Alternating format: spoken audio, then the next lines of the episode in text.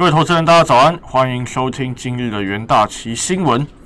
周二标普和道琼中场是扭转跌势翻红，能源和金融等价值股是呈现一个扬升，科技股则是延续前一日的一个抛售潮。特斯拉熊市早盘是一度现中哦，所幸尾盘收敛大部分的一个跌幅，中场道琼和 S M P 五百指数是收涨。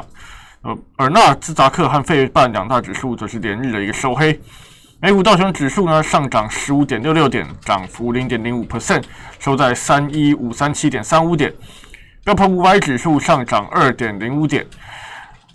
涨幅呢约在零点零六 percent，收在三八七九点零零点。纳斯达克指数持续一个下跌，下跌了六十七点八五点，跌幅零点五 percent，收在一三四六五点二点。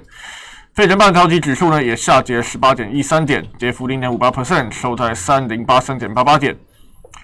科技五大天王呢呈现一个涨跌互见一个状况，苹果下跌零点零一 percent，脸书上涨二点一二 percent，阿法贝上涨零点二九 percent，亚马逊下上涨了零点四三 percent，微软下跌零点五三 percent。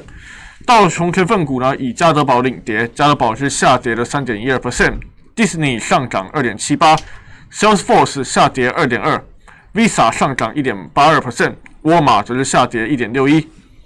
费半成分股呢，则是多数一个收黑，应用材料下跌零点七四 percent，高通下跌零点九四，NVIDIA 下跌一点四九，AMD 下跌零点七四，Intel 则是小涨零点六八 percent，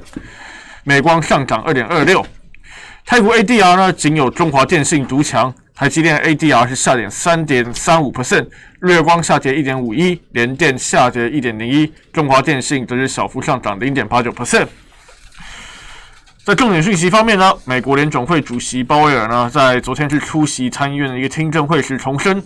仍将维持宽松的一个货币政策，因为通膨和就业依然远低于联总会的一个目标。尽管金融市场的一个通膨预期升高，带动殖利率近期的一个上涨。但鲍威尔表示呢，物价压力仍大致维持一一个低调，且经济展望依然呈现一个高度不确定性。鲍威尔表示呢，经济距离我们的一个就业和通膨目标还有一个相当一个距离，且可能会有需要一段时间才会有一进一步的重大进展。对联总会改用平均通膨率作为政策以及追求就业的一个一个目标。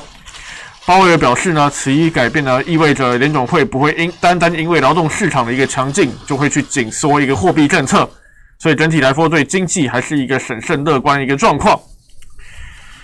在政治方面，根据路透的一个报道，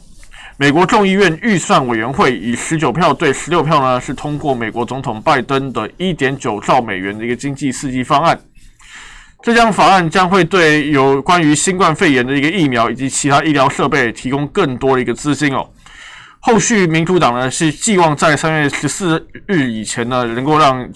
美国总统拜登来签署一个纾困法案，因为新一轮的一个联邦失业救助助金会在当天的一个到期。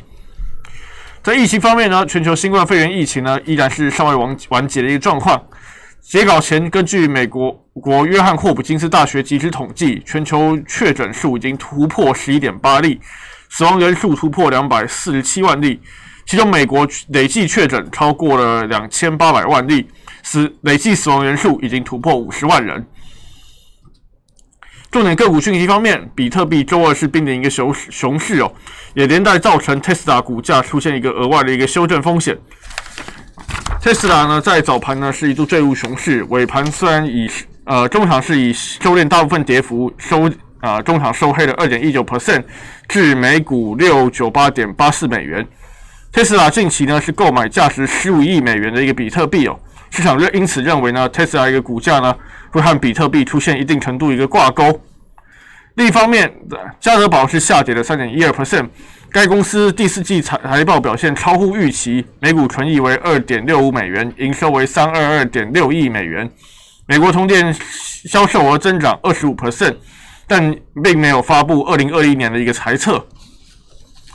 外汇市场方面呢，追踪美元对一篮子货币走势的，ICE 美元指数尾盘是呈现一个回升，中场是小涨零点一一 percent 至九十点一四一，盘中一度因为鲍威尔证词从盘中一个高点回暖。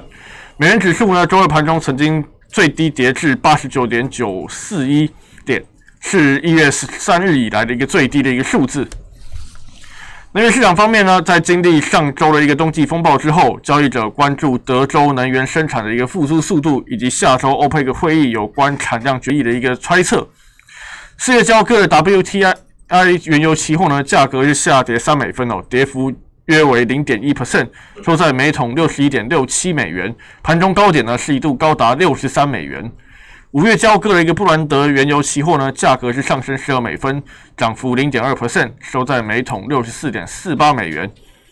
EIA 周三将公布美国上周石油的一个供应数据。根据 S&P Global Price 调查，分析师平均预期，截至上周二十月十九号为止啊，美国原油库存将下降了四百八十万桶，汽油库存下降两百八十万桶，以及蒸馏油库存下降三百五十万桶。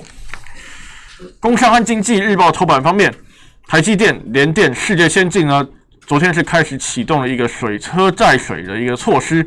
凸显这三大半导体指标厂呢，已经提升了水荒警戒的一个层次。近期呢，晶圆代工产能是供不应求啊，呃，水情的一个告急呢，成为干扰业者生产的一个最新的一个不确定因素，也牵动了全球半导体一个市况。如果用水无法负荷呢？新一波的一个涨价与晶片的一个缺货潮，恐怕也将会一触即发。晶圆手机代工呢，淡季不淡呢，先进和成熟制程全数满载。不过新竹以南的一个降雨不如预期，明日起呢，工业用水减量的一个供水比率将再提高至十一 percent。全台一些用水大户也因此绷紧一个神经，尤其是半导体厂呢，更是要积积呃积极的一个上紧发条，筹措一个新水源的一个阴应。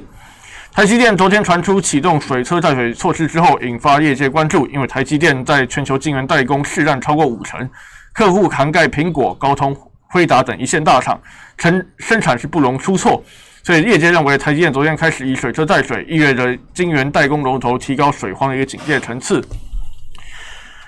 就，请投资人留意，今日为二月二十四日，可以留意今天早上的一个纽西兰央行利率决议。晚上，EIA 将公布氢原油、汽油的一个库存变动，以及英国央行官员在英国国会呢，针对货币政策发表了一些相当关的一个谈话。